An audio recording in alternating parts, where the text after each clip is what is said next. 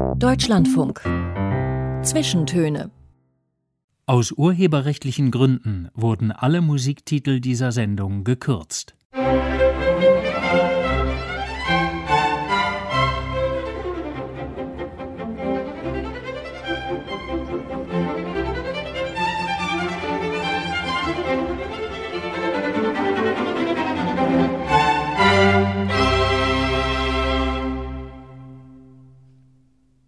Mit Joachim Scholl heute und einem so sportlich wie literarisch austrainierten Mann aus Berlin, dem Verleger Sebastian Gugolz. Beim Anblick seiner Oberarme wird unser eins neidisch. Genauso kann man aber bewundern, was er beruflich stemmt. Ganz allein nämlich, ohne Angestellte, nur er in seinem Gugolz Verlag, der seit seiner Gründung vor einigen Jahren zu einer kleinen, aber feinen Adresse wurde, hoch angesehen inzwischen in der literarischen Landschaft. Der Anfang war aber anders spektakulär und hat weit jenseits des Feuilletons Furore gemacht, als Sebastian Guggold sich nämlich aus Geldnot bei verschiedenen TV-Quiz-Shows bewarb. Auch bei solchen, wo man tatsächlich Muskeln brauchte. Fast wäre er nämlich gegen Stefan Raab in Schlag den Raab angetreten. Als Quiz-Champion in der gleichnamigen Show im ZDF hat es dann geklappt. Und wie, das soll er uns selbst erzählen. Herzlich willkommen zu den Zwischentönen, Sebastian Gugolz. Hallo, ich freue mich sehr, hier zu sein die ewige Quizerei im Fernsehen, die kann einem schon ein bisschen auf die Nerven gehen, aber außer gefragt, ja, gucke ich wirklich gerne diese Show vom Quiz Champion und hab's nie vergessen, wie ich an einem Samstagabend im September 2015 gemütlich vorm Fernseher saß und da kommt ein junger Mann ins Bild und ich sag zu meiner Frau, den kenne ich, das, das ist der Googles, der mit seinem Ein-Mann-Verlag, ich krieg die Motten. Wie viele Anrufe haben Sie damals gekriegt nach der Sendung von Leuten, die genauso verblüfft waren? Oh je, das waren eine ganze Menge. Und äh, da war auch wirklich alles dabei. Also es waren ungefähr, ich habe es mal überschlagen, so 800 bis 1000 Zuschriften und Anrufe.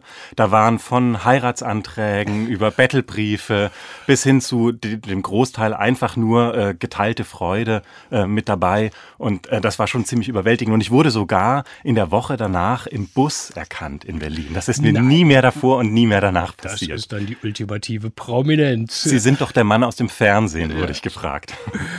Und vermutlich ähm, haben viele ihrer Freunde und Bekannten ähnlich mitgefiebert wie ich, als sie sich nämlich durch fünf Wissensrunden getankt haben, jeweils gegen einen Experten zum Thema Sport, Literatur, Essen und Trinken, Politik und Musik. Ne? Ja. Habe ich sie alle beisammen. Und dann der entscheidende Moment, die letzte Frage. Der Sänger Sascha saß ihnen gegenüber. Achtung, jetzt alle mitraten. Welche Redewendung geht auf eine Textzeile aus einer Wagner-Oper zurück? A. Du bist ein seltener Vogel. Nachtigall, ich höre dir trapsen. B. C. Mein lieber Schwan. Wussten Sie, Herr Gugolz, gleich die Antwort? Ja, ich wusste es zum Glück sofort. Ähm, also, dass es der Lohngrin ist, dass es der Schwan ist. Ähm, und ich wusste auch, beziehungsweise ich hatte die Intuition, dass Sascha das nicht wissen wird. Also, äh, als die Frage gestellt wurde, dachte ich, das ist es. Das ist sie. Das ist die Gewinnerfrage. Und es war natürlich der Schwan aus Lohengrin. Und dann kam der Goldschnipselregen auf Sie hernieder. Später die Überweisung 250.000 Euro. Meine Güte, das muss ein Moment gewesen sein, oder? Ja, das war schon ziemlich absurd, zumal ich davor ja immer alles nur mit zusammengekratztem Geld gemacht hatte. Auch in meiner Familie es nie großes Geld gab, ich also überhaupt keine Berührung damit hatte. Und, ähm, und ich mir auch sicher war, also ich habe das Ganze ja nur unter dem Vorzeichen gemacht für den Verlag. Ich wollte den, dem Verlag retten, ich wollte dem Verlag eine Zukunft bescheren. Und äh, also das, das ist auch so. Also das Geld wurde aufs Verlagskonto überwiesen und ich habe das auch wirklich in den Verlag gesteckt. Das führte zu einiger Irritation auch bei den Leuten vom ZDF. Ich erinnere mich noch genau, dass ich dann danach so hinter die Kulissen gerufen wurde. Da musste ich dann den Vertrag unterschreiben, damit das auch überwiesen werden kann. Und die haben mich wirklich auch sofort gefragt, ähm, was für eine Weltreise ich mache. Meinte der, der, dieser Chef, dieser Regisseur meinte dann noch, er könne mir auch äh, ein Autohaus äh, nennen, wo ich besonders gut ein Auto kaufen könnte. Und ich war, äh, das war aber so gegenseitige Irritation. Ich war irritiert, dass die das von mir dachten. Die waren irritiert, als ich gesagt habe, nein, nein, das geht in meine Bücher. Äh, also da gab es äh, leichte Berührungsprobleme, aber ähm, letztlich war das alles egal und diese Überweisung 250.000 äh, Euro, das habe ich mir natürlich abfotografiert und das werde ich nie vergessen. Ich will, will Sie später noch ein bisschen genauer über die Mechanik solcher Shows ausfragen, aber, aber erstmal grundsätzlich, wie kamen Sie überhaupt auf die Idee, sich zu bewerben? Ja, frage ich mich manchmal auch ein bisschen, weil ich zum Beispiel niemanden kannte davor, der je bei so einer Quizshow gewonnen hatte. Also ich hatte immer so ein bisschen auch das Gefühl, das stimmt gar nicht so richtig. Das sind Schauspieler und da gewinnt eigentlich gar niemand was. Ähm, aber ich ich war eben ein bisschen in Geldnot. Also ich habe den Verlag gestartet. Das war ja nicht mein Gründungskredit, das war so eine Art Fortsetzungskredit. Ähm, oder Kredit ja nicht, Fortsetzungsinvestition. Ähm, und ich wusste eben, irgendwo muss jetzt ein bisschen Geld herkommen. Sonst ist dieser schöne, auch so schön gestartete Verlag bald, sonst, sonst ver versandet der so bald, weil einfach nicht mehr genug Geld da ist. Am Anfang hätte ich noch mehr investieren müssen. Mein Gründungskredit hätte ein bisschen höher sein müssen, als er tatsächlich war. Und äh, da, das ist auch überhaupt nichts Unlauteres. Fast jeder Verlag braucht in der Startphase Geld und viele Verlage brauchen es auch die ganze Existenz lang. Ähm, und deswegen habe ich mich da auch nicht geschämt. Ich habe mir auch überlegt, ob ich irgendeinen Mäzen finde für meinen Verlag. Das mhm. machen ja auch manche Verlage, an manche anderen Verlage oder leben von ihrer Erbschaft. Äh, da kam mir aber nichts in den Sinn, wie ich das mache. Und dann dachte ich, das Einfachere ist doch eine Fernsehquizshow. Und ich war mir eben sicher, eigentlich dachte ich immer Journalisten und Lektoren und äh, sind eigentlich die idealen Quizshow-Kandidaten. Man muss sich überall so ein bisschen auskennen, mhm. oberflächlich bisschen Bescheid wissen, irgendwie ein gutes Gespür haben, was interessant oder was richtig sein könnte ähm, und muss aber nirgendwo bis in die Tiefe irgendwelches akademisches Wissen haben und hat sich ja bewahrheitet. Aber Sie hatten mehrere Bewerbungen. Oh ja. Ne? Oh ja, ich hatte das wirklich systematisch gemacht, hatte mich bei allen Quizshows, wo es eine vernünftige Summe zu gewinnen gibt, äh, beworben. Äh, mein, End, mein großes Endziel war natürlich immer, wer wird Millionär? Das äh, ist, glaube ich, für jeden, der sich für Quizshows interessiert, dass man denkt, eine Million abräumen ist natürlich mhm. das Schönste. Ähm, und ich war sogar äh, genommen bei Wer wird Millionär. Also ich hatte mich parallel beworben und hatte schon die Zusage für Wer wird Millionär, als sich dann die Zusage für den Quiz-Champion materialisierte und die Aufzeichnung für den Quiz-Champion vor dem mhm. Wer wird Millionär äh, Und fast wären Sie bei, bei sogar gegen Stefan Raab angetreten. Oh ja. Da haben Sie sich durch, bei mehreren, unter mehreren hundert, hunderten Bewerbungen durchgesetzt, weil da muss man äh, wirklich was in den Armen haben. Ne? Da wie es ja Sport ist, da irgendwie auch äh, ja. angesagt. Ne? Ja, die schrecklichste Übung, das ist so ein ganzes Wochenende, also wie so ein, so ein Camp, wo man dann mit all den anderen Kandidaten ist und von Tag zu Tag werden es weniger. Echt? Und ähm, vor allem bei den, bei den wenn's dann, da gibt's dann auch so Wissensfragen, bei den Quizfragen, da scheiden dann die ganzen Leute mit den richtig großen Oberarmen aus. Ja. Ähm, und ich kann mich noch erinnern, die härteste Übung war, das war relativ am Schluss, da musste man einfach nur hängen. Das ist, glaube ich, auch ein Spiel, was es in der Sendung ab und zu gab. Und man musste sich an eine Reckstange hängen. Und wer als erstes rauspurzelte, der flog dann raus aus dem Casting. Und das war, das war die äh, körperlich härteste Übung, einfach hängen bleiben. Das mhm. hört sich so leicht an, aber das ist nicht einfach. Wie gesagt, nachher, noch ein bisschen mehr. Zunächst wollen wir hören, wie das alles losging mit Ihnen und der Literatur, dem Verlagswesen und schließlich dem eigenen Verlag. Jetzt eine erste Musik, die Sie sich gewünscht haben, Sebastian Gugolz, für diese Zwischentöne. Wir beginnen mit einem Lied aus Schweden ja. von Frida Hyvönen, wenn ich sie richtig ausspreche. Ich habe die Sängerin nicht gekannt. Was haben Sie von ihr ausgesucht und warum? Also Kommadü habe ich mir ausgesucht. Das ist ein Lied auf Schwedisch. Frida Hyvönen hat auch auf Englisch gesungen, einige Alben auf Englisch gemacht. Und ich hatte mir in Vorbereitung für die Sendung äh, bei den Musiktiteln überlegt, dass ich ein bisschen so dem, dem, dem Geist meines Verlages folgen möchte, nämlich eine Sprachvielfalt. Es wird also verschiedene Sprachen geben. Es wird auch Leute geben, die in Sprachen singen, die nicht ihre Muttersprache ist. Bei Frieda Hüven ist es jetzt die Muttersprache, ist eine äh, Schwedin. Ähm, aber also lassen Sie sich überraschen, Sie werden die Sprachen der Welt in verschiedenen Variationen hören. Und äh, ich wollte unbedingt eine skandinavische Sprache drin haben, weil das ja ein Hauptbestandteil meines Verlages ist. Da ist es zu Frieda Hüven gekommen. Kommer du, kommer du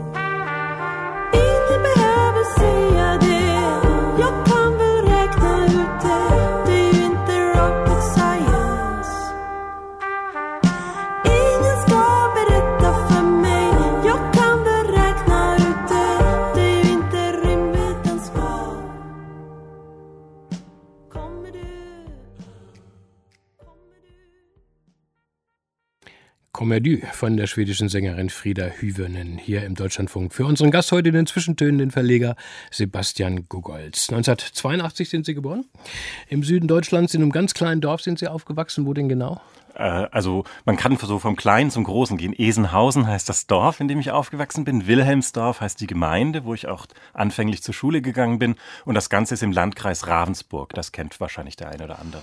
Und welche Kindheit muss man sich da vorstellen? Es könnte idyllisch gewesen sein mit Wald, Wiesen, Bach, wo der kleine Sebastian herumgestromert ist von morgens bis abends. Kein Handy besorgter Eltern hat gebimmelt zu dieser Zeit. War das so? Genau so war es auch. Ich bin auch in einer kinderreichen Familie aufgewachsen. Wir waren fünf Kinder oder wir sind auch fünf Kinder. Es gibt in dieser Gemeinde einen kleinen Zusammenhang, der die ganze Idylle für mich zumindest ein bisschen bisschen getrübt hat. Das ist in Wilhelmsdorf, also in dem Nachbarort, wo die Grundschule und dann auch die weiterführende Schule ist. Das ist eine pietistische Enklave mitten im katholischen Oberschwaben. Also der Rest ist natürlich, die ganzen Dörfer sind alte Bauerndörfer, die katholisch sind. Und Wilhelmsdorf ist eine pietistische, also sehr streng, sinnfeindliche äh, Brüdergemeinde. Das hat mir das Leben ein bisschen schwer gemacht in meiner Jugend in, und Kindheit. Inwiefern? Na, das ist, das ist schon, also die glauben zum Beispiel noch an die Existenz des Teufels und das ist schon sehr eng alles und sehr streng alles. Ich habe äh, eine meiner prägendsten ersten Leseerfahrungen war der Anton Reiser von Karl Philipp Moritz. Der beschreibt ja auch mhm. so ein mhm. quietistisches Milieu und der Quietismus ist sehr nah am Pietismus. Da habe ich mich sehr stark wiedergefunden. Also dieses, du darfst nie zu, dich zu viel freuen oder zu viel deinen Sinnen mhm. folgen. Deinen Aber das Impulse. hieß, ihre Eltern waren aus diesem nein, Milieu? Nein, nein, nein, meine Eltern hatten nichts mit dem den Pietisten zu tun. Also die Pietisten sind auch in Wilhelmsdorf und wir waren mhm. ja in mhm. Esenhausen in dem mhm. kleinen Dorf. Aber das heißt, sie hatten mit der Schule zu tun ja, oder so kam das zustande. Ein Großteil meiner Klassenkameraden waren Pietisten und da gab es häufiger Konflikte und Auseinandersetzungen. Was haben Ihre Eltern gemacht? Meine Eltern sind beide äh, in sozialen Berufen gewesen. Also mein Vater war Lehrer, meine Mutter war Kindergärtnerin und später Logopädin. Äh, und da gibt es, also die, die Pietisten sind sehr sozial, da gibt es sehr viele soziale Einrichtungen und Schulen und auch äh, Einrichtungen für Leute mit Behinderung. Also das ist, äh, da gibt es viele Arbeitsmöglichkeiten. Da waren die auch in, immer in diesem Zusammenhang am Arbeiten. Aber meine Eltern kommen eher aus so einem antiautoritären Aussteigermilieu. Die wollten aufs Land ganz bewusst und dort eine große Familie gründen. Also mit den Pietisten hatten die zum Glück nicht so viel zu tun. Und die erste Kultur, haben Sie mir erzählt, das sei der Sport gewesen, mit dem Sie in Berührung gekommen sind. Ja, ich war dann so ein bisschen isoliert dadurch, dass ich diesem Pietismus äh, nicht anhing und habe das dann kompensiert, kann man vielleicht auch sagen, oder aber das war auch einfach, dass ich Feuer gefangen habe, mit sehr viel Sport. Ich habe verschiedene Sportarten, vor allen Dingen Volleyball und Leichtathletik gemacht und äh, war auch teilweise, also ich war dann immer bei Landesmeisterschaften, manchmal sogar bei Bundesmeisterschaften, habe das als Jugendlicher richtig exzessiv betrieben bis mir die Literatur dazwischen kam. Wollte gerade sagen, wann kam denn die ins Spiel? Die Bücher sind ja meistens dann doch die, die einem vom Sportplatz festhalten, äh, ja. fernhalten. Ja, Oder war, wieder hintreiben, je nachdem. Das kann natürlich auch passieren. Bei mir war es eher so, dass sie, dass sie mich ferngehalten haben. Ähm, dass sie, äh, das fing so an mit 14, 15 und wurde dann äh, eigentlich zunehmend exzessiver oder exzessiv hört sich schon fast wieder äh, äh, pathologisch an. Also es wurde äh, immer intensiver und ähm, so richtig äh, ja, doch fing das so mit 16, 17, fing ich dann auch an, Literatur zu lesen. Also da kam ich dann von den Jugendbüchern, von den Kinderbüchern wirklich zur Literatur und das hörte dann nie, nie wieder auf. Mhm. Aber äh, interessanterweise wurde es erst die Kunst, die Malerei, die Kunstgeschichte, die Sie dann nach dem Abitur angefangen haben, halt im Hauptfach zu studieren und nicht die Germanistik und Literatur. Ja, die Germanistik lief immer mit, auch als Nebenfach und meine Lektüren liefen eben immer nebenher. Aber ich entschied mich dann, ich glaube, rückblickend war da ein großer Einfluss, das wird wahrscheinlich vielen so gehen, denke ich, vielen anderen auch so gehen, eine Lehrerin. Ich hatte in der Oberstufe eine ganz tolle Kunstlehrerin,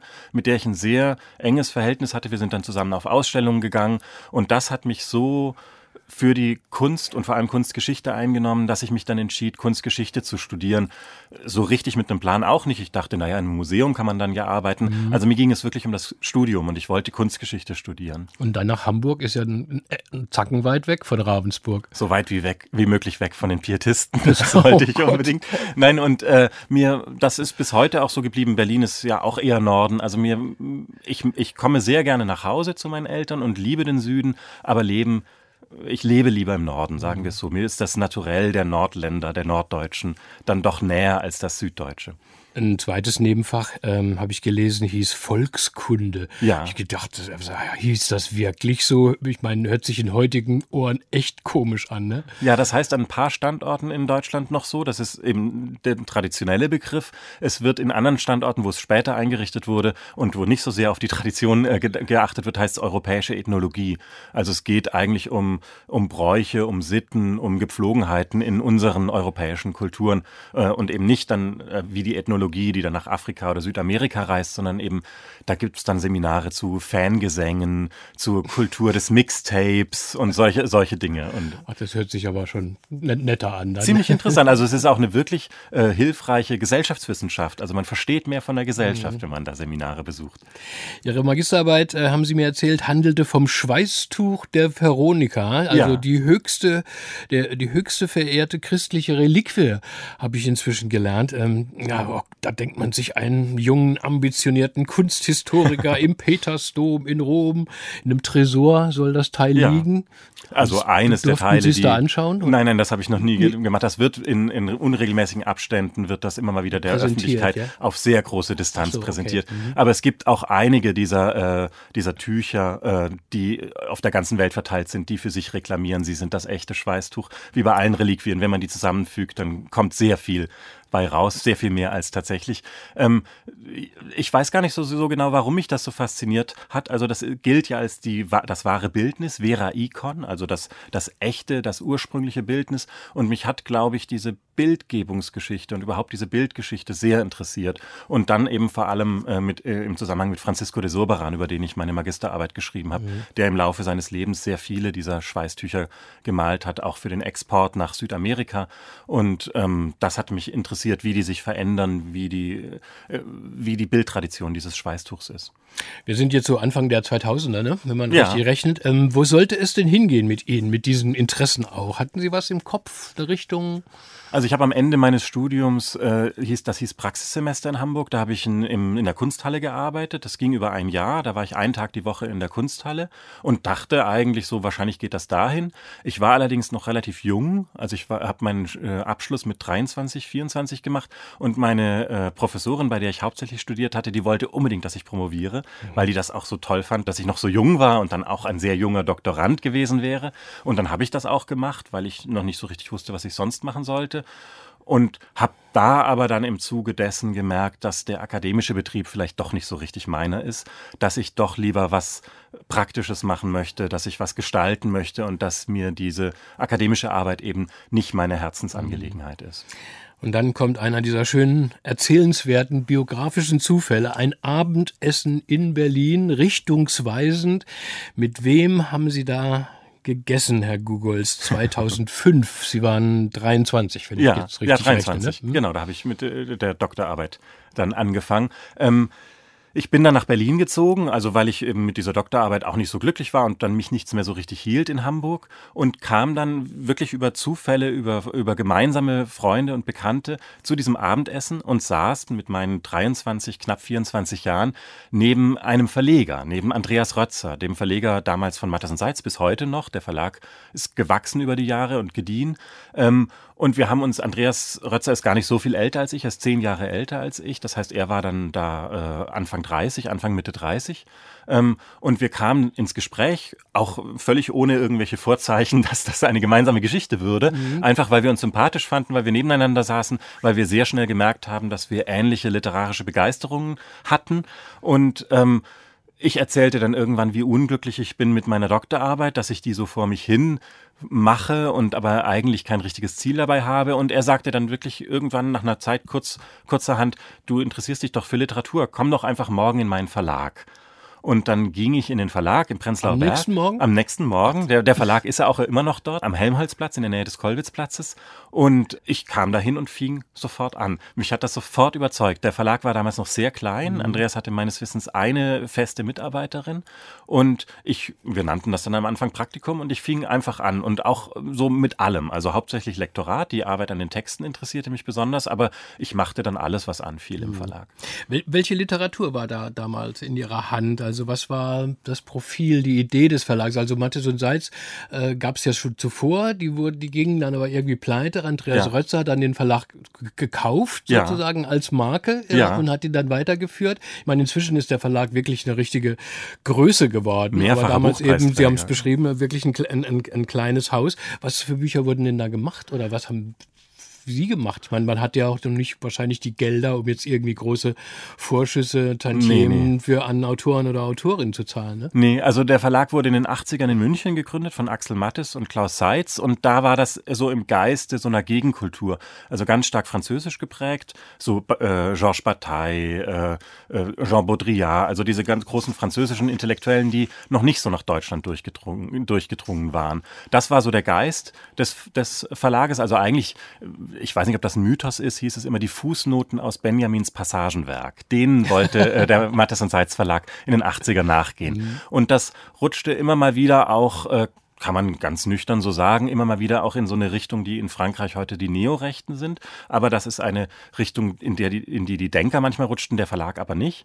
Und ähm, Andreas Rötzer fing dort an, der stieg dort ein beim Verlag, eigentlich als Buchhalter. Und als der Verlag dann pleite ging, kaufte er den Verlag kurzerhand und äh, transferierte ihn nach Berlin.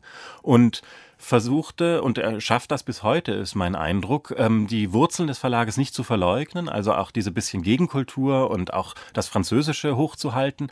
Aber Andreas wollte das eben mit zeitgenössischen äh, europäischen Denkern und eben auch Literatur anreichern. Mhm. Und ähm, das und äh, einen starken Blick Richtung Osteuropa, der mich auch bis heute sehr stark geprägt hat. Und das äh, führte auch dazu, dass eines der ersten großen Projekte, die ich betreut habe, als Mitte 20-Jähriger, heute ist das kaum mehr vorstellbar für mich, die große und wirklich wahnsinnig tolle äh, Walam Shalamow-Ausgabe bei Mattes und Zeitz ist. Also der große russische Autor Walam Shalamow, der ähm, 16 Jahre im Gulag verbracht hat und in diesem Gulag heimlich Geschichten geschrieben hat und auch danach dann darüber Geschichten geschrieben hat.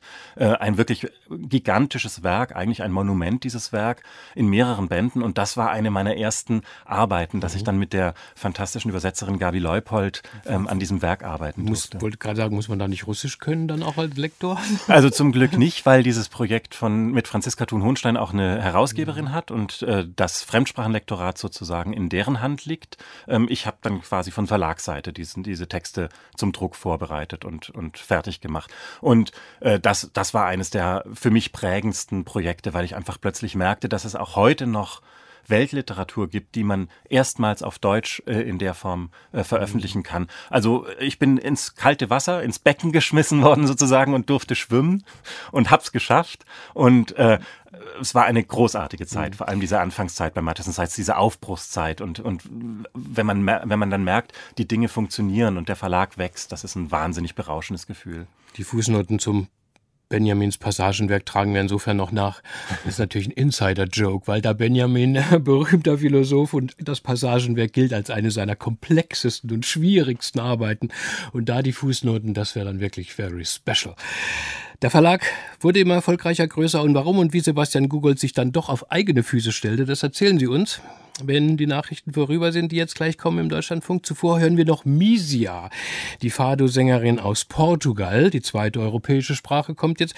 Ähm, es ist, glaube ich, ein sehr literarisches Lied, oder? Ja, ja, das habe ich ausgesucht, weil äh, wir vorhin ja auch von dem, von dem Weg zur Literatur gesprochen haben. Und eine meiner ersten großen Lieben, literarisch, aber auch geografisch, war Portugal. Ich bin Jahrgang 82, Sie sagten es ja, und 1998, als ich 16 war, gewann äh, José Saramago den no Literaturnobelpreis. Und ich war 16, das heißt, da ist man hungrig nach Literatur. Ich ließ mir alles, was ich von Saramago finden konnte, schenken und las mich durch das Werk und bin über Saramago, vor allem sein Buch über äh, äh das Todesjahr des Ricardo Reis, über eines der Heteronyme von Fernando Pessoa, dem großen portugiesischen Dichter, auf Pessoa gekommen. Und dieses Lied ist eine Vertonung eines der schönsten Gedichte von Fernando Pessoa.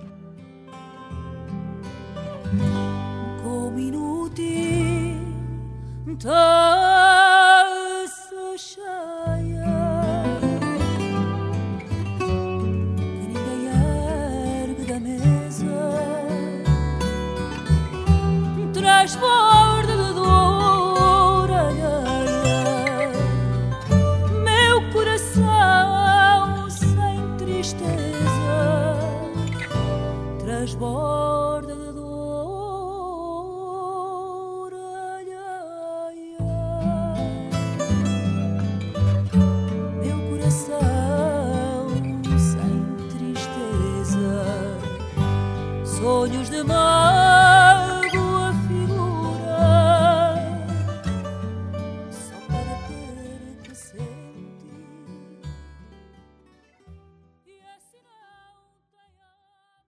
Mit Joachim Scholler Mikrofon und zu Gast ist der Berliner Verleger Sebastian Gugolz mit echt europäischer Musikauswahl nach Schweden und Portugal, jetzt Frankreich mit der großen Nina Simon, Ilja Bohm, Agiliat oder Agiliat. Biblisches Chanson, was verbinden Sie damit, Herr Gugolz? Mit diesem biblischen Chanson nicht speziell. Ich liebe Nina Simon, wie wahrscheinlich jeder, der ihre Musik hört. Und es ist auch wieder ein Lied äh, der Sprachwechslerin sozusagen. Sie hat ja ihre meisten Lieder auf Englisch gesungen, aber hat eben dann auch auf Französisch gesungen. Und diese, diese Idee des Sprachwechselns und des Singens in anderen Sprachen hat mir so gut gefallen. Und, äh, und es ist eben auch äh, eine Interpretation eines Themas. Also über dieses, dieses Lied ist mehrfach eingespielt. Es gibt wohl sogar, habe ich gehört, die habe ich aber nicht gefunden, eine Version von Nana Muskuri. Die muss ich noch finden. Äh, und das finde ich äh, das besonders Schöne daran. Deswegen habe ich mir dieses Lied ausgesucht. Il y a un banc qui vient. Il pense les blessés.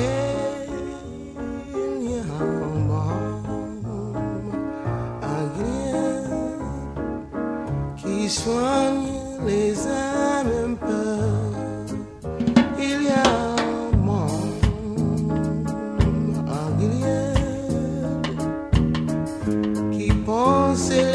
les blessés.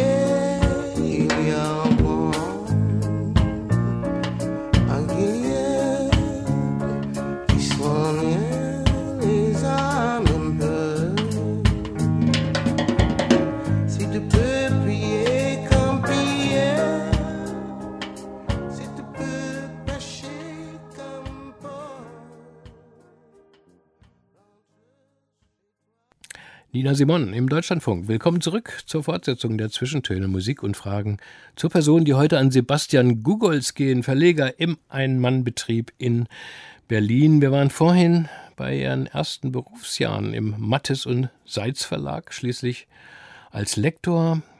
Das hätte ja bestimmt erfolgreich weiter und vorangehen können. Ähm, aber 2013 kam ein Schnitt, ein Bruch. Sie haben den Verlag verlassen. Warum?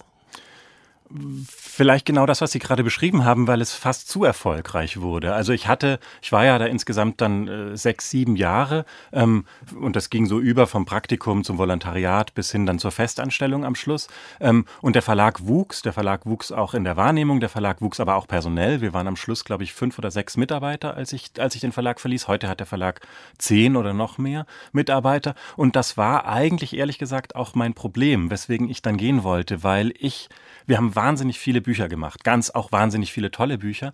Aber ich hatte immer Sehnsucht danach auf eine Konzentration, auf eine Reduktion, darauf kleiner zu werden. Und der Verleger wollte größer werden, Andreas Rötzer. Und irgendwann entschieden wir einfach, dass das, dass diese gegenläufigen Kräfte nicht mehr so richtig zusammenpassen. Und dann äh, war irgendwie, stand eben im Raum, dass ich den Verlag verlasse. Und dann dachte ich, naja, dann ist das jetzt wahrscheinlich einfach an diesen Punkt gekommen.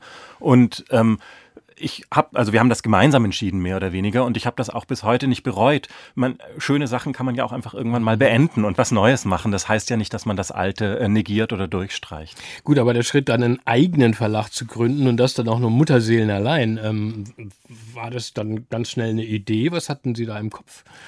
Also das war nicht unmittelbar bei der, äh, bei der Kündigung sozusagen schon im Kopf. Ich hatte mir dann, ich dachte mir dann, also ich habe im Frühjahr gekündigt 2013 und dachte dann, ich lasse mir den Sommer Zeit und überlege, was ich eigentlich machen will. Ich war ja auch gerade Anfang 30 und dachte dann, jetzt ist nur eine Zeit, wo ich jetzt die Weichen lege für später. Mhm. Und dann muss ich aber zugeben, war das sehr schnell präsent. Also ich dachte ja, ich habe ja gekündigt, weil ich dachte, ich würde den Verlag anders machen. Und dann kam sehr schnell der Gedanke, naja, wenn ich weiß, wie ich den Verlag eigentlich machen würde, dann kann ich ja einfach einen eigenen Verlag machen.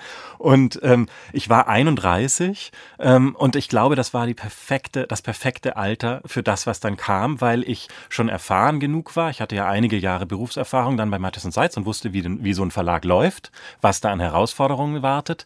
Ich war aber auch noch jung genug, um noch nicht so richtig zu wissen, was eigentlich auf mich wartet und hatte das richtige Maß an Naivität und Unverdrossenheit, mir auch ein paar blutige Nasen zu holen und habe einfach gedacht, jetzt mache ich das. Mein Konzept ist gut, ich will das, ich glaube, die Welt hat darauf gewartet, jetzt mache ich das. Ich meine, wenn man in den Medien, in der Kultur arbeitet, da achtet man natürlich schon auf solche originellen Gründungsakte, ähm, wie bei Ihnen. Mutig, mutig denkt man dann, bonne chance, alles Gute, aber wer weiß, ob es für die nächste Saison ähm, Mhm. überhaupt reicht. Äh, wie haben Sie denn kalkuliert? Sie haben vorhin schon kurz erzählt, Sie hatten, glaube ich, ein Startkapital von 50.000. Ja, insgesamt 50.000. Das haben Sie sich aber auch zusammengeliehen, ne? Also da war ein, ein, ein Kapital von äh, Startkapital von der Bank, das waren 30.000, wenn ich mich richtig erinnere, und der Rest war so zusammengeliehen. Ähm, in meiner Familie, das sagte ich ja anfangs schon, gab es nie besonders viel Geld, deswegen waren es eher kleine Beträge, die sich dann summierten zu einer Summe. Und ich dachte, also ich hatte immer gehört von Kollegen, wenn ich mit denen gesprochen hatte, die haben immer gesagt, man braucht so 100.000, um einen Verlag ins Laufen zu bringen. Und ich dachte eben, na ja, das, also der Verlag sollte auch so konzipiert sein, dass es nur zwei Bücher pro Programm sind, also vier im Jahr, ähm, und dass der Verlag mich nicht finanziert, also ich der einzige Mitarbeiter bin, aber ich mich mit Nebenjobs finanziere. Und dann dachte ich, ja, dann kann ich die Summe ja auch noch runtersetzen. Ich dachte, ich komme mit der Hälfte aus. Und so kam es dann zu diesen 50.000. Und für, das, für die ersten zwei Programme hat es ja auch gereicht. Also die ersten Bücher konnte ich ja dann mit diesem Geld auch machen. Es war nur das Problem, dass das Geld nicht schnell genug zurückfloss, weil eben ja der Rücklauf nicht genug war und weil man irgendwie, also na, die mediale Aufmerksamkeit oder die Öffentlichkeit funktioniert sehr langsam. Es dauerte so ein bisschen, bis ich durchdrang, bis auch Buchhandlungen mich entdeckten und eben das, was Sie gerade beschrieben. Äh, die, ich glaube, viele guckten mich so an und dachten, schöne Idee, schönes Projekt, na mal gucken, was daraus wird. Also es war noch nicht sofort, dass alle dabei waren.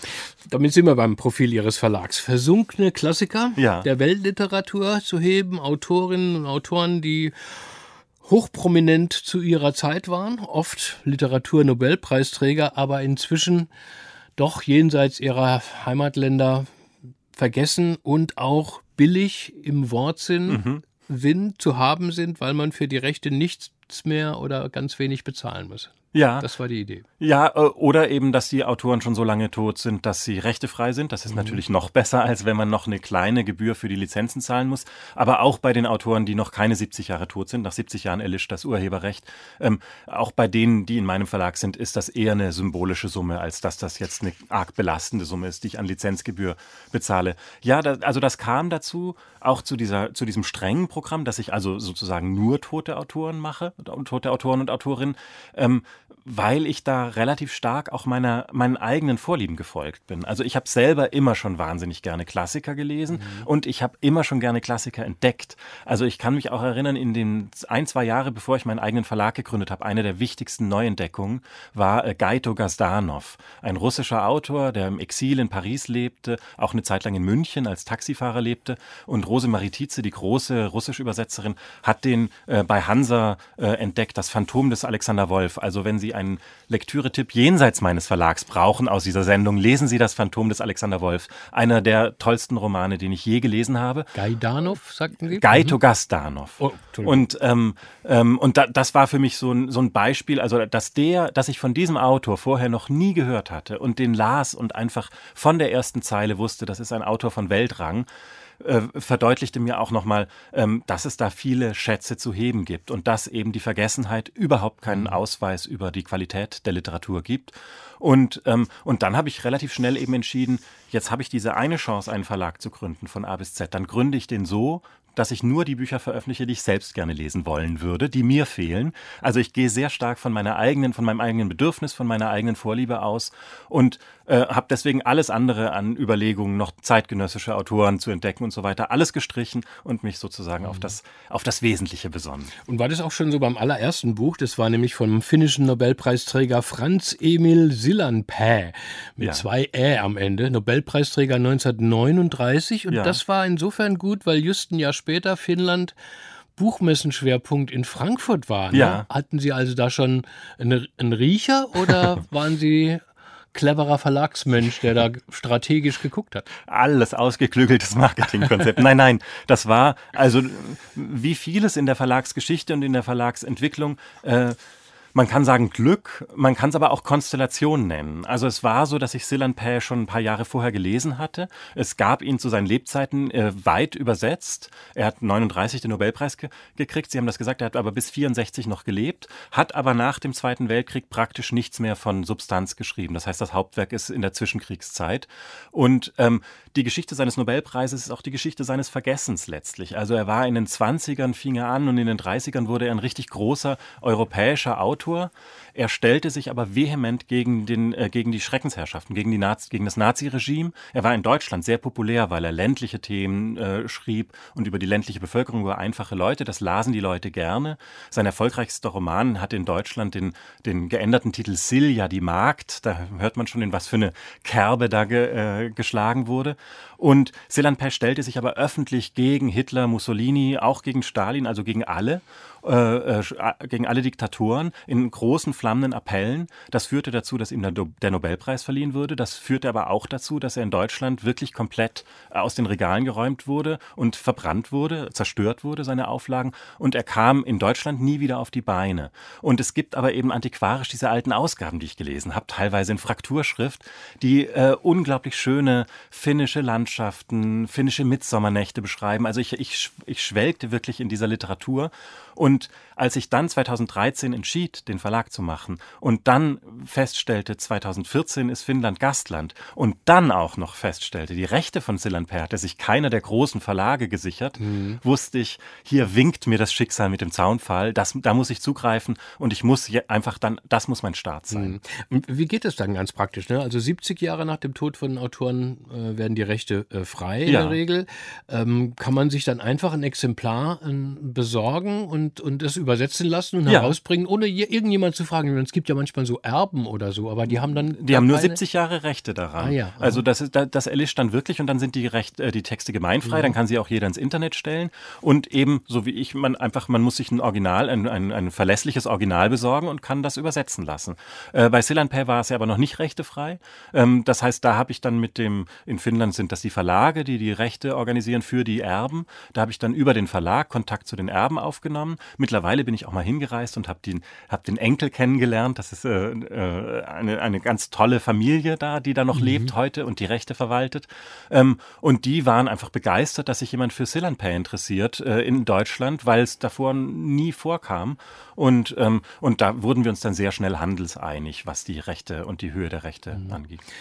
Eine ebenso richtige Entscheidung ähm, hat in diesem Frühjahr gefruchtet, aber man kann schon sagen, mit tragischem Hintergrund. Viel Aufmerksamkeit haben sie ähm, mit einem ukrainischen Klassiker erfahren. Ähm, ich habe den Namen mittlerweile gelernt. Valerian Pitmohilny mit zwei Y hinten, mit dem Roman Die Stadt. Da geht es um das Kiew der 1920er Jahre unter der neuen sowjetischen Herrschaft. Der Plan dieser Veröffentlichung, der wurde natürlich lange, lange vor dem Überfall der Russen im, im Februar gefasst. Wie sind, wie sind Sie auf dieses Buch gestoßen? Ja, da- das, äh, das wurde im Nachhinein dann manchmal so dargestellt, als hätte ich hier besonders geschickt äh, ganz kurzfristig diesen 400-Seiten-Roman ins Programm genommen. Das ist natürlich völlig anders gelaufen, wie Sie sagten. Die Entscheidung, ich hatte nochmal nachgeschaut, jetzt in, in, äh, als das Buch veröffentlicht wurde, war 2019. Ähm, ich hatte immer schon oder schon lange Ausschau gehalten nach einem ukrainischen Klassiker, aber wie wir mittlerweile ja alle gelernt haben aus der Geschichte der Ukraine, da gibt es gar nicht viel, weil die ukrainische Sprache äh, als Literatursprache sehr lange, die ganze Sowjetunion, Sowjetzeit äh, unterdrückt war, also gar nicht veröffentlicht werden durfte auf Ukrainisch. Das heißt, es gibt nur einen sehr geringen Bestand an ukrainischsprachiger Literatur aus der Ukraine. Und die 20er Jahre waren eben genau diese Zeit, in der, in der Frühzeit der Sowjetunion, äh, Stalin noch erlaubte, dass Regionalsprachen sogar Teil des Bildungsweges waren. Also man lernte Ukrainisch in der Sprache, es gab die Ukrainisierung. Und in dieser Zeit entstand dieser Roman. Also das ist die große Blütezeit, auf die sich auch heute noch die heutige Literatur bezieht. Und ähm, ich suchte nach einem ukrainischen Autor, weil ich die Ukraine interessant fand, schon lange vor äh, den äh, aktuellen Ereignissen aber da ich kein Ukrainisch kann, ähm, war ich darauf angewiesen, auf Tipps oder auf Hinweise. Und dieses Projekt kam zu mir, das hat auch eine ganz schöne Übersetzungsgeschichte, weil das innerhalb eines Uniseminars entstand. An der Humboldt-Universität ist Susanne Frank, die Professorin, die immer schon einen Blick für die Ukraine hatte, und die lud in einem Seminar Alexander Kratochwil ein, den Übersetzer, einen ukrainischen Übersetzer, der professioneller Übersetzer ist, einige Autoren übersetzt hat. Ähm, und der äh, sollte eigentlich nur so, damit die einen Einblick kriegen mit den Studierenden der, des Seminars, ein bisschen Übersetzen üben. Und aus diesem Seminar blieben dann aber drei Übersetzer und eine, also zwei Übersetzer und eine Übersetzerin übrig, die das sehr ernst nahmen, die da Feuer fingen und dann entschieden die, wir übersetzen den ganzen Roman und bieten den deutschen Verlagen an. Und die kamen sofort auf mich, haben also sofort den richtigen Riecher gehabt, was den Verlag anging, weil ich, nachdem ich dann die, die ersten Kapitel gelesen hatte, die die mir als Probeübersetzung gegeben hatten und ein Exposé, sofort wusste, das ist der ukrainische Roman, auf den ich die ganze Zeit gewartet habe. Allerdings 2019 mit dem Hintergedanken, das ist wieder so eines dieser Projekte, die ich mache, weil ich sie unbedingt machen will. Ähm, da wird nicht so viel äh, zurücklaufen, ich habe also nicht so viel reinkommen, nicht so viel verkauft werden.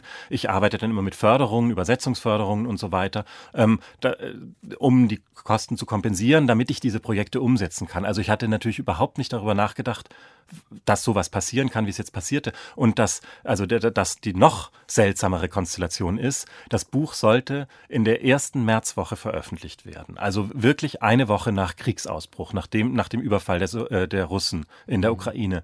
Und von dem Tag, dem 24. Februar an, äh, in drei Tagen war die Erstauflage, die noch gar nicht ausgeliefert war, schon vergriffen und ich musste sofort die zweite Auflage beauftragen. Das ist einerseits natürlich schrecklich, weil die Umstände so schrecklich mhm. sind.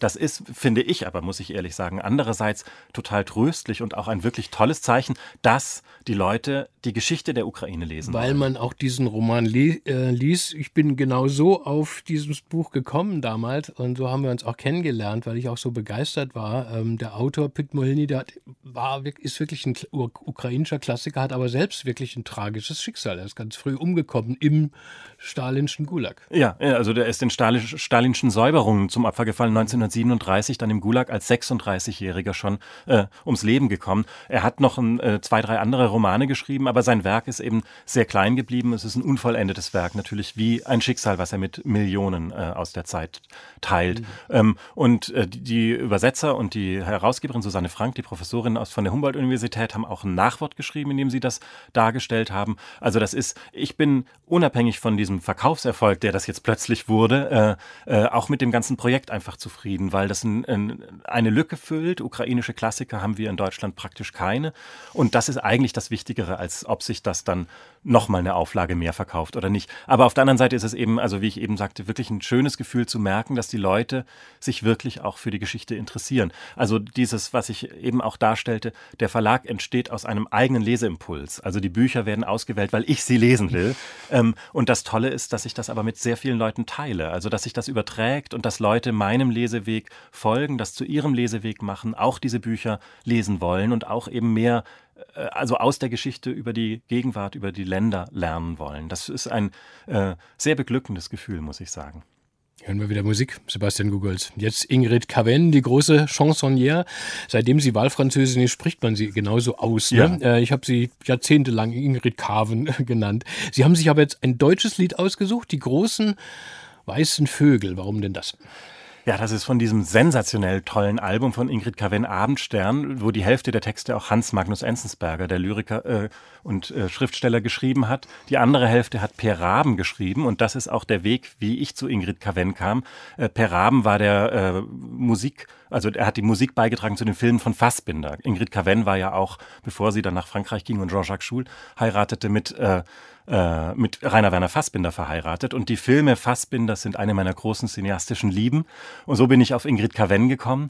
Und auf diesem Album Abendstern gibt es dieses Lied, was, äh, also Ingrid Caven ist ja eh unvergleichlich als Schauspielerin, aber als Sängerin auch, das hört man auch in diesem Lied, ihr leicht verschleppter, äh, seltsamer, fast betrunkener Gesang ist einfach, also ist wie Sirenenmusik für mich, ich liebe diese Musik. Und deswegen, so kam es auch zu diesem, zu diesem großen Lied. 嗯。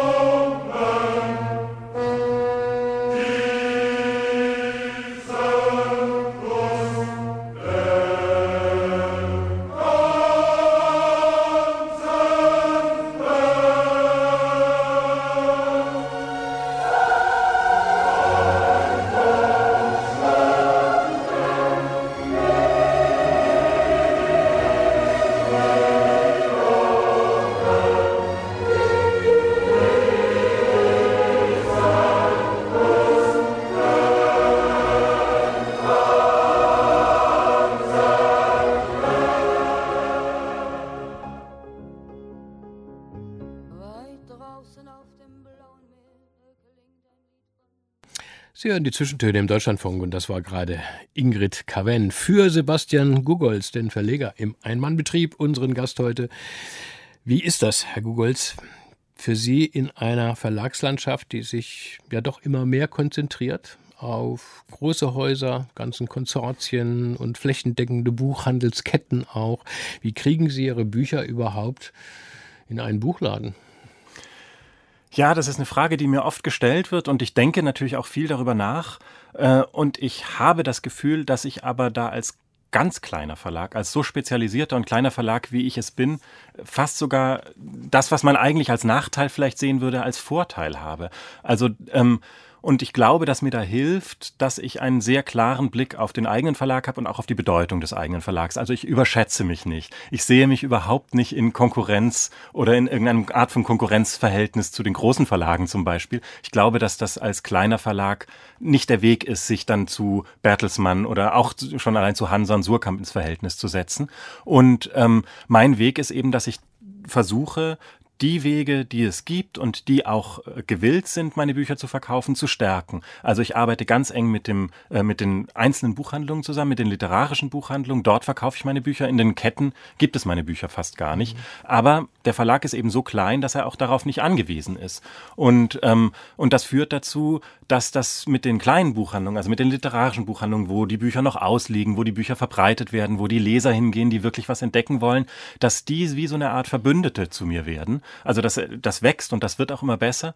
Und, ähm, und ich habe dann eigentlich das Gefühl, dass, dass da die Kleinheit und dass ich als Person so für den Verlag stehe, dass das eher sogar von Vorteil ist. Und ähm, generell diese, die, diese Beobachtung, die kann man auch übertragen, auch auf zum Beispiel eine Frage, die mir oft gestellt wird, wie es dem Verlag in Zeiten von Corona geht oder jetzt mit den Papierpreisen. Ich habe immer ein bisschen das Gefühl, ich tauche, ich bin so klein, dass ich unter diesen Krisen fast durchtauchen kann. Also dadurch, dass ich so klein bin und so speziell, haben diese Krisen auch gar nicht so große Einflüsse auf mich, weil sie keine große Trefffläche haben, die sie überhaupt äh, niederschlagen können. Also ich bin eigentlich die letzten Jahre ziemlich unbeschadet durchgekommen. Äh, und das ist natürlich auch eine schöne, äh, eine schöne Entwicklung oder eine schöne Entdeckung, dass man in seiner Kleinheit fast widerstandsfähiger ist. keine Personalkosten oder Eben. keine, keine großen, aber trotzdem nochmal gerechnet. Also Ja.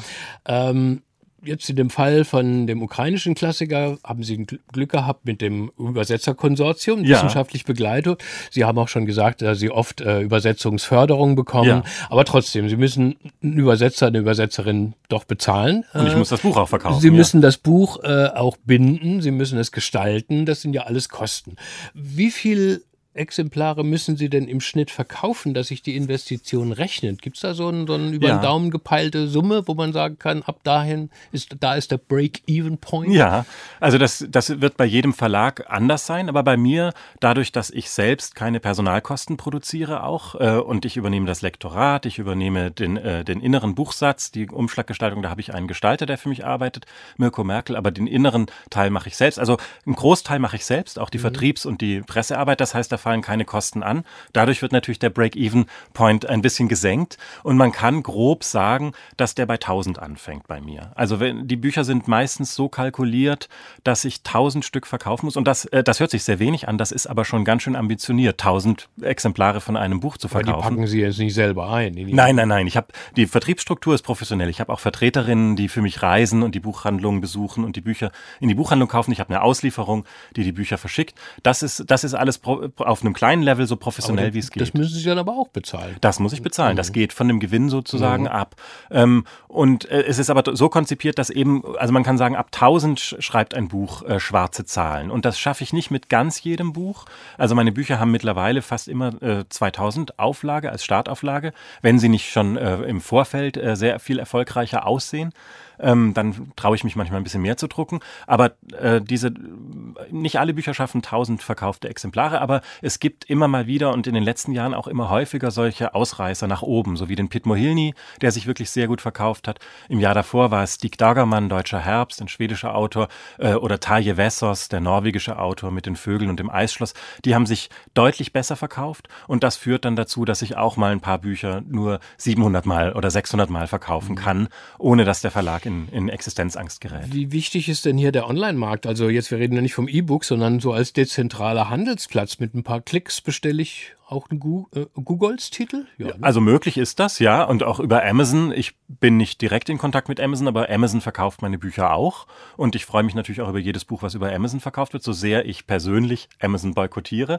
Aber wer will, kann es auch über Amazon kriegen.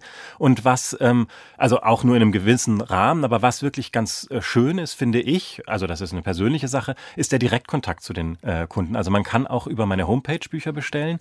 Und äh, ich mag das gerne. Also wenn es nicht überhand nimmt, wenn es irgendwann dann 30 Bestellungen pro Tag sind, dann kann ich die nicht mehr alle bearbeiten. Aber ich finde das eigentlich was ganz Schönes und auch, auch wieder der Vorteil der Kleinheit, dass es auch persönlicher sein kann. Also dass die Bücher auch dann persönlich bei mir bestellt werden, dass ich die persönlich verschicke.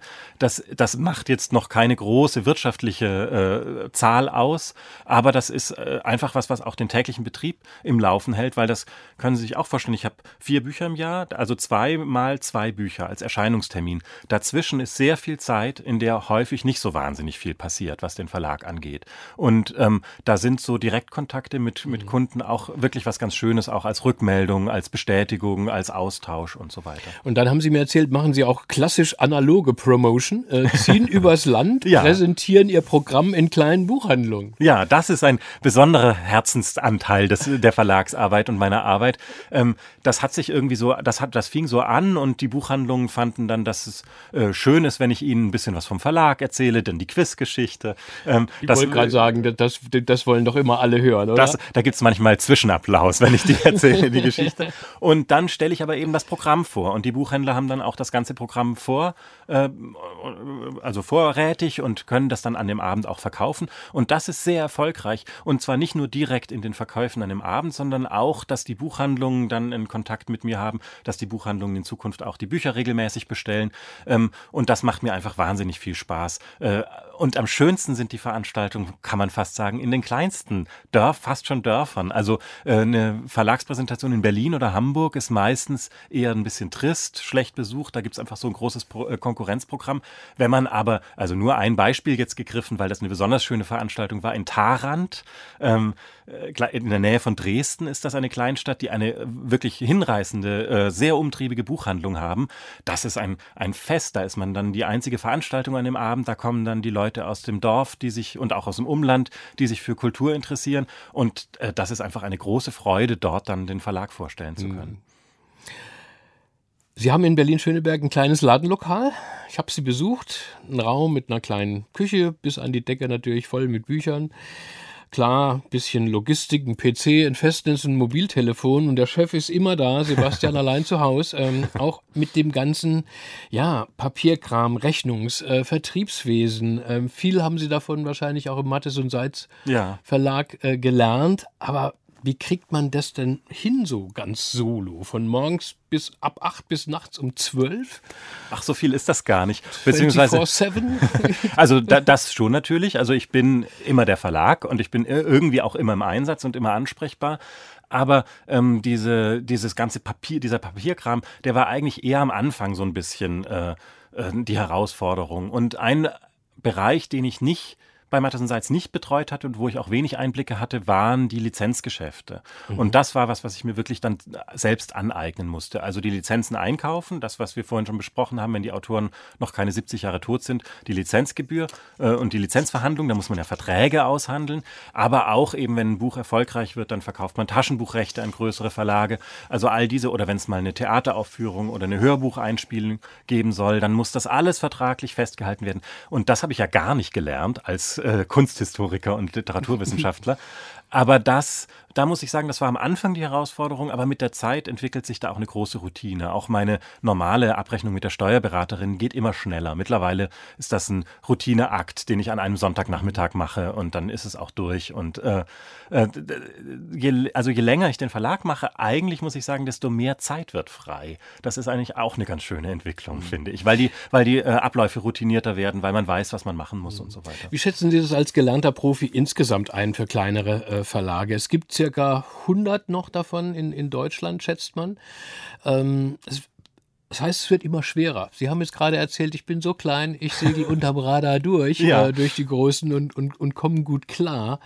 Ähm, wird es trotzdem irgendwann mal so sein, dass es wirklich nur noch Selbstausbeutung ist? Heißt ja immer, Kleinverleger seien Überzeugungstäter mit Selbstausbeutungspotenzial, enormem Potenzial dazu. Also eine gewisse Portion Selbstausbeutung muss immer dabei sein und die ist natürlich bei mir auch dabei. Also sowas wie, dass es kein Wochenende gibt, dass ich eigentlich immer im Einsatz bin, dass, dass ich einfach immer zur Verfügung stehen muss. Das, da, das, da überschreitet man oft die Grenze zur Selbstausbeutung. Also das muss man auch wollen und da muss man auch bereit sein. Und ähm, ich glaube aber, dass dieses, dieses Feld der Verlage, äh, dieser kleinen Verlage eigentlich relativ stabil ist, wenn, das muss man ganz klar dazu sagen, die Rahmenbedingungen so bleiben, wie sie sind. Und da ist ein ganz wichtiger Baustein die Buchpreisbindung in Deutschland. Die ermöglicht ja erst diese, äh, dass die kleinen Verlage so agieren können. Kein anderes Land dieser Welt hat so viele äh, kleine spezialisierte Verlage wie Deutschland. Also die Buchpreisbindung ist wichtig und weil die Krisen doch muss ich sagen, auch bei allem Optimismus, den ich verbreitet habe, immer größer und immer stärker werden. Aktuell die Papierkrise, also die Papierpreiskrise, dass das Papier immer teurer wird, weil der Rohstoff knapp wird, ist ein gravierendes, drohendes Problem für die nächsten zwei Jahre für die kleinen Verlage, weil wir uns sonst das Material einfach nicht mehr leisten können, um die Bücher zu drucken. Und damit diese Krisen auch wirklich einigermaßen sicher von den kleineren und unabhängigen Verlagen äh, durchsegelt werden können, braucht es auch eine gewisse staatliche Unterstützung. Also das Neustartprogramm hat ja schon, also das Programm des Bundes gegen Corona ähm, oder für den Wiederaufbau nach den ersten Niederschlägen von Corona hat da schon sehr viel geholfen bei den Verlagen. Es braucht aber eigentlich, also das kann man ganz äh, appellativ an die Politik so richten, es braucht ein strukturiertes und dauerhaftes, verlässliches Förderprogramm für unabhängige Verlage. In der Schweiz und in Österreich gibt es das schon, muss man dazu sagen. Also das ist keine vermessene Förder Forderung. Und ich weiß, dass es auch Bestrebungen gibt im Kulturminister Bundeskulturministerium, aber das muss auf jeden Fall vorangetrieben werden. Das muss es geben, weil wenn das, wenn das in den kommenden Jahren nicht strukturell passiert, also dieses einmal dann so eine Neustartförderung ist was Gutes, aber das muss verlässlich und strukturell kommen. Nur dann kann diese Kultur und diese Landschaft so gehalten werden, wie sie aktuell ist. Sie haben jüngst einen schönen Preis bekommen, ne? Ja. einen Verlagspreis. Ja, Wofür das- war das nochmal? Das ist so eine Art Teil dieses, dieses, dieser ganzen Offensive, dass die äh, unabhängigen Programmverlage gefördert werden müssen. Der Deutsche Verlagspreis, den gibt's jetzt seit vier Jahren und ich habe in diesem Jahr, im vierten Jahr, den Spitzenpreis gewonnen. Das ist also der, es gibt drei herausgehobene Preise jedes Jahr und den habe ich in diesem Jahr bekommen. Eine unglaublich tolle Ehrung und die auch zum Glück mit ein kleines bisschen, mit einem kleinen bisschen Geld verbunden ist, über das ich mich natürlich auch freue. Und ich, altes Boulevardmäuschen, will nochmal über das große Geld mit Ihnen sprechen. Von der Quizgeschichte müssen Sie noch ein bisschen ausführlicher erzählen. Aber erst hören wir ja einen alten Kate Bush-Klassiker, Wuthering Heights. Aber in einer ganz anderen Fassung. Am Anfang erkennt man das Lied gar nicht. Äh, Das Cecil McLaurin Salvant interpretiert, US-amerikanische Jazzsängerin. Wie sind Sie denn da drauf gekommen? Also die Sturmhöhe von Emily Brontë, also die ja die, die, die literarische Grundlage dieses Liedes von Kate Bush ist, ist einer meiner Lieblingsromane aller Zeiten, kann man sagen. Und ähm, ich liebe natürlich das Kate Bush-Lied, aber ich fand es jetzt zu unraffiniert, einfach nur das Kate Bush-Lied reinzunehmen. Ähm, und, äh, und dachte deswegen, gerade auch mit dem Konzept, dass ich Neuübersetzungen, Wiederentdeckungen mache, ist so eine Wiederauflebung durch, durch so ein Cover, durch auch so ein bisschen verfremdetes, avantgardistisches Cover ganz schön. Und ähm, Sturmhöhe ist einfach einer, wie ich finde, der herausragenden Romane der Weltliteratur.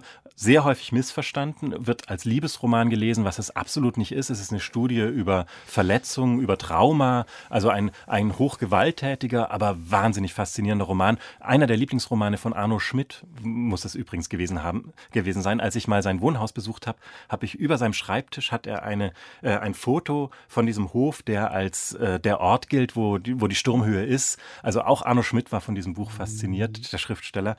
Und äh, ich wollte eben so eine Art Neuinterpretation davon äh, einspielen. Also lassen Sie sich nicht verschrecken von den ersten Minuten. Am Schluss werden Sie es wiedererkennen.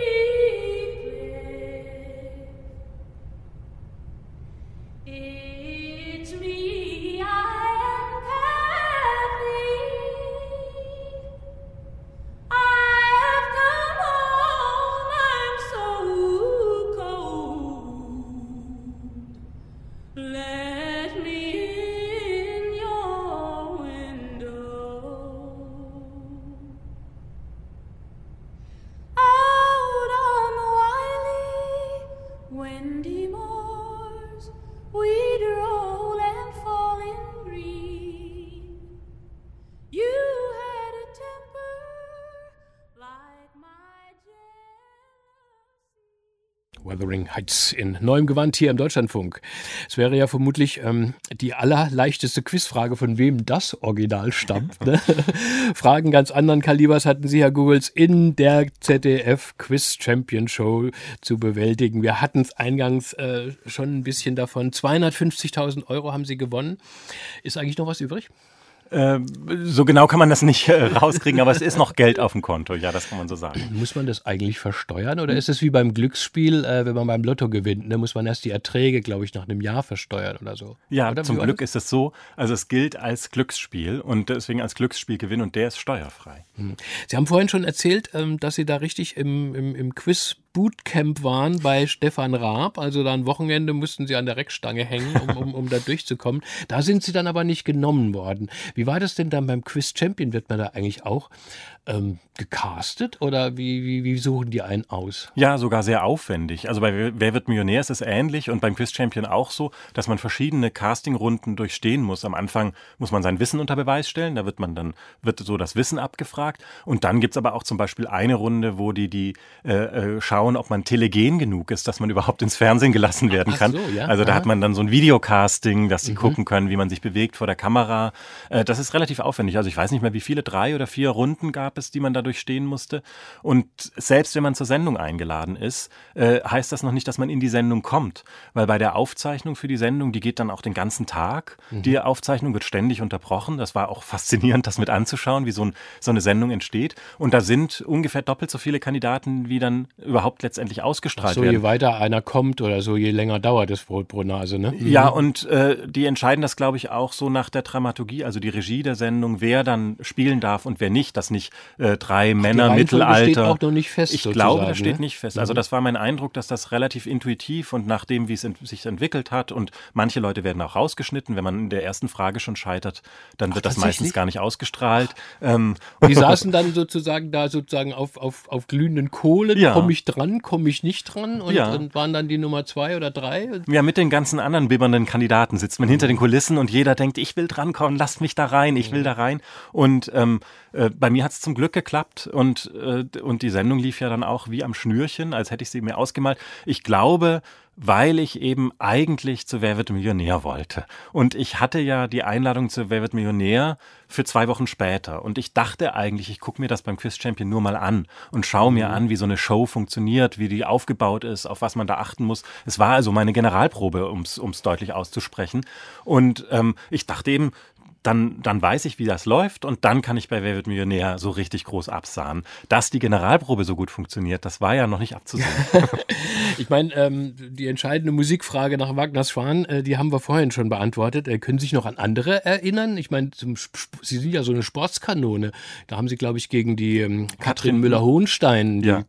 arrivierte große ZDF-Sportdame, äh, äh, gekämpft. Ja, die wusste auch sehr viel. Das war gar nicht so einfach. Ähm, ich kann mich dunkel immer mal wieder kommen, so einzelne Fragen in meinem Kopf auf. Beim, beim, äh, beim Sport war es, das weiß ich noch genau, die Ra Frage nach der Reihenfolge der Spiele beim Davis Cup wo es ja fünf Spiele gibt, zwei Einzel und ein Doppel. und Gott, ach Gott. da wusste ich, weil ich Tennis liebe, dass zuerst das eine Einzel, dann das zweite Einzel, dann das Doppel und dann nochmal in vertauschter Reihenfolge die beiden Einzel, also quasi die zweiten Einzel gespielt werden.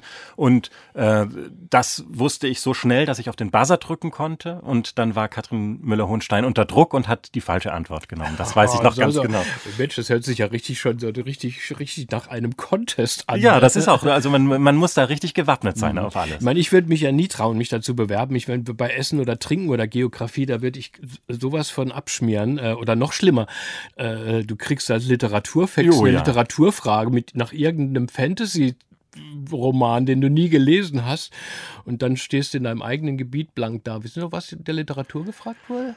Also da war eine Fantasy-Frage, das weiß ich noch, nach dieser, nach der Autorin Susan Collins. Ich kann mich nicht mehr ganz genau erinnern, wie die Frage war.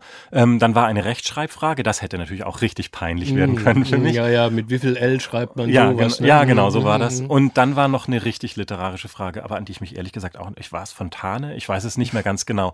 Ähm, das Gute war wirklich, dass ich in diesem Generalprobenmodus war, weil äh, das ist so bei all diesen Kandidaten, das sind ja oft auch so halbprofessionelle Quizzer, die in so Quizclubs organisiert sind und die haben alle wahnsinnige Versagensängste. Also das habe ich hinter den Kulissen mitgekriegt. Die haben die ganze Zeit Angst, sich zu blamieren.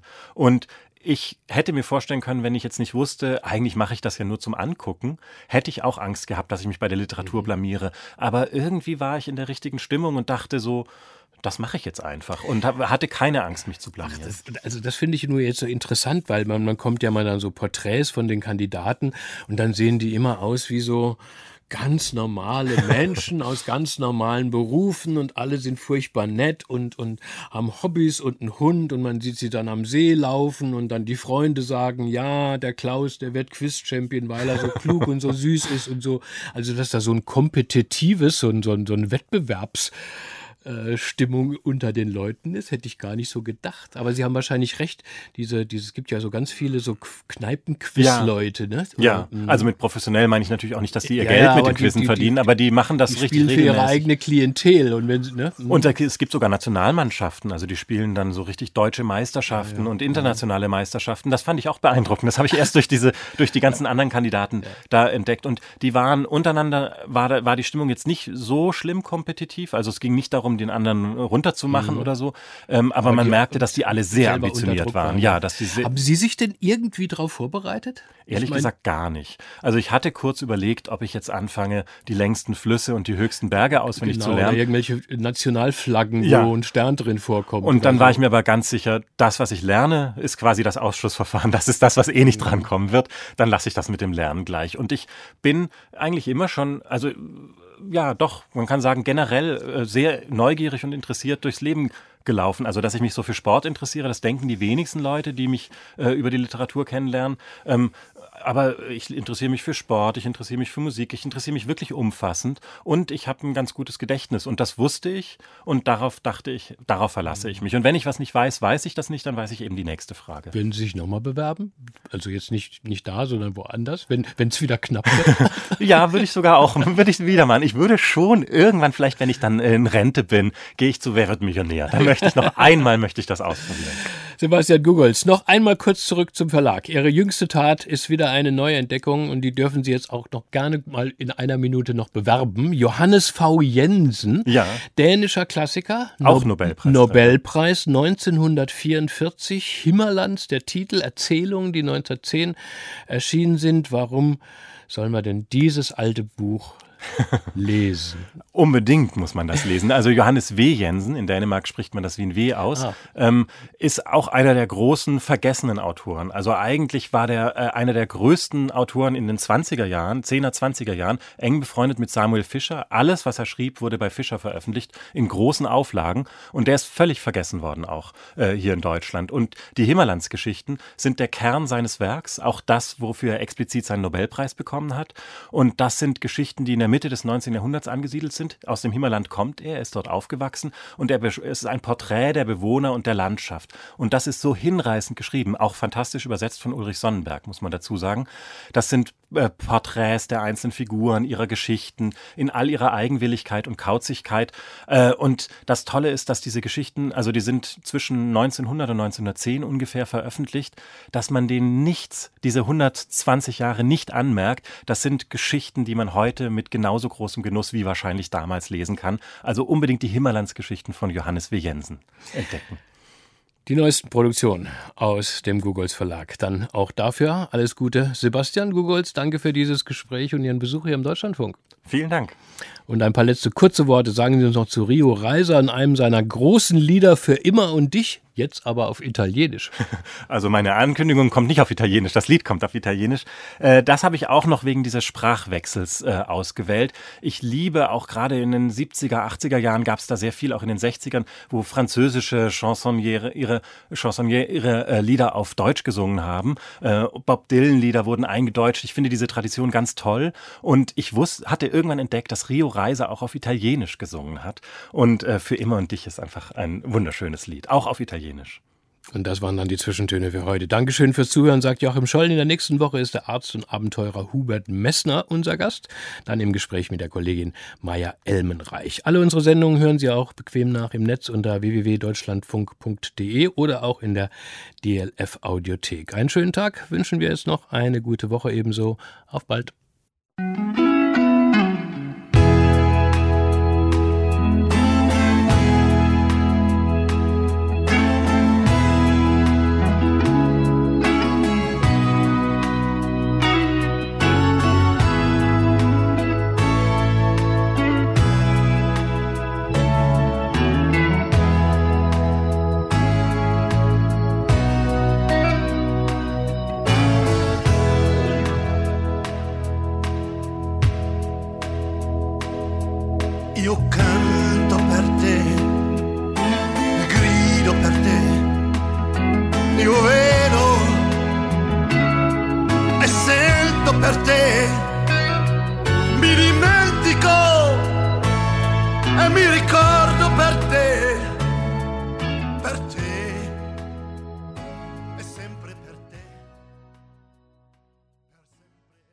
Aus urheberrechtlichen Gründen wurden alle Musiktitel dieser Sendung gekürzt